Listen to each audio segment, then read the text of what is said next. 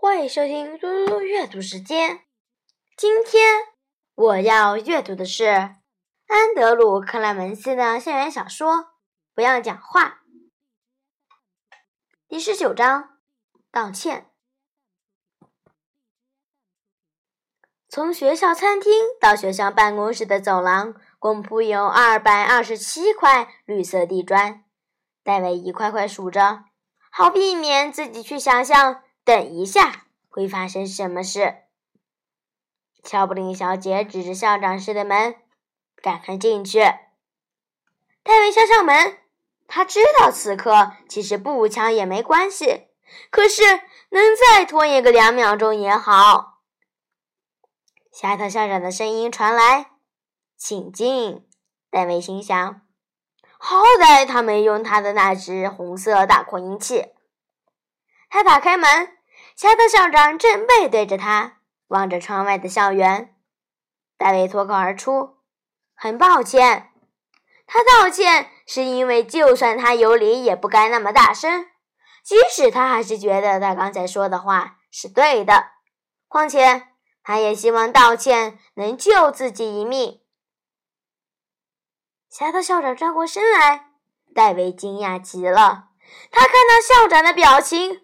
不但连一丝丝的怒气都没有，甚至鼻头红红，仿佛刚哭过似的。他摇摇头，轻声说：“该说抱歉的人是我，这就是我叫你来的原因。动怒的人是我，且大声咆哮的人也是我。我做了一个很不好的示范，希望你能原谅我。”戴维完全不记得上次有大人向他道歉是何时的事，但当校长在他面前说抱歉，他只能勉强点着头。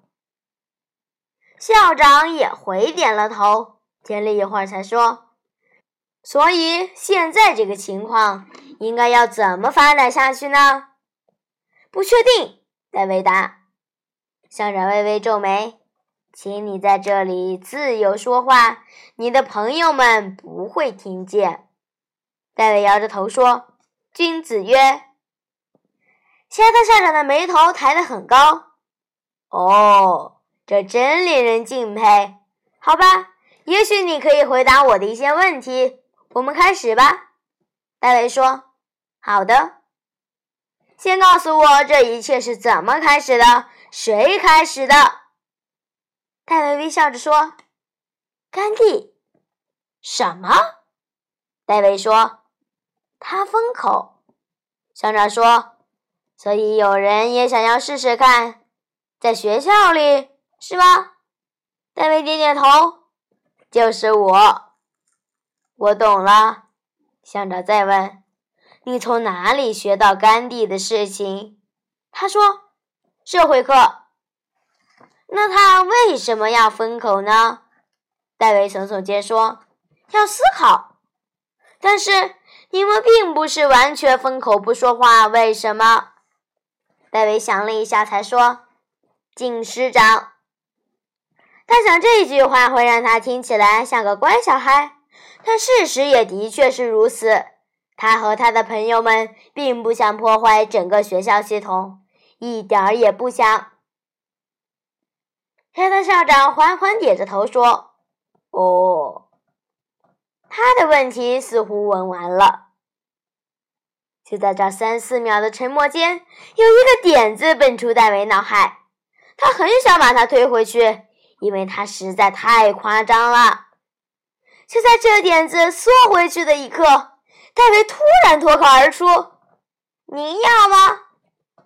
夏特校长的双眉几乎碰在一起了。什么意思？也封口。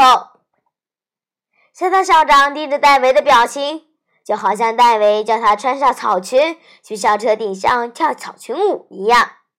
别开玩笑了，我是校长，你知道我每天得跟多少人讲话吗？戴维指着他桌上的一本便条纸，可以吗？校长点点头。戴维便写下。你也可以一次说三个字，不过只有在老师或大人对您先开口时，但是跟学生说话是例外，因为你也是老师。然后出了校门也不能讲话，这是君子约定。反正这整件事已经快结束了，到明天而已。然后戴维笑着对校长说：“很好玩。”夏特校长摇摇头：“我从来……”戴维像个交通警察，高举起手：“三个字。”夏特校长笑了出来，那不是一个属于校长的微笑。戴维看得出来，那是一个人发自内心的真诚笑容。校长会笑，是因为戴维给了他一个很重要的下台阶。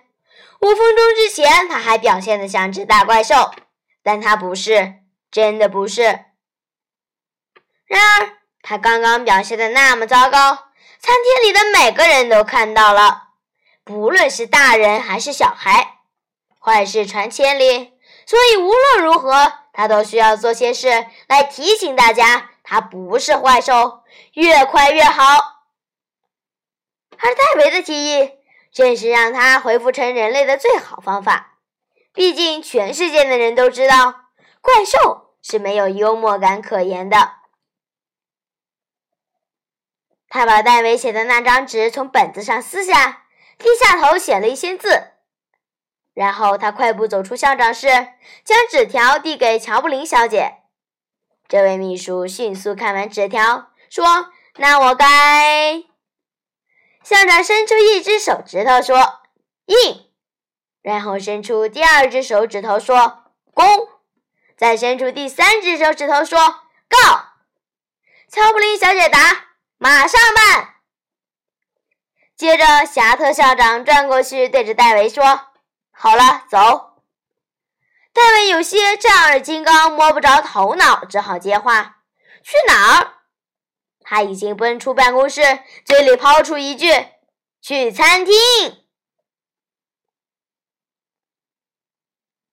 谢谢大家，我们下次再见。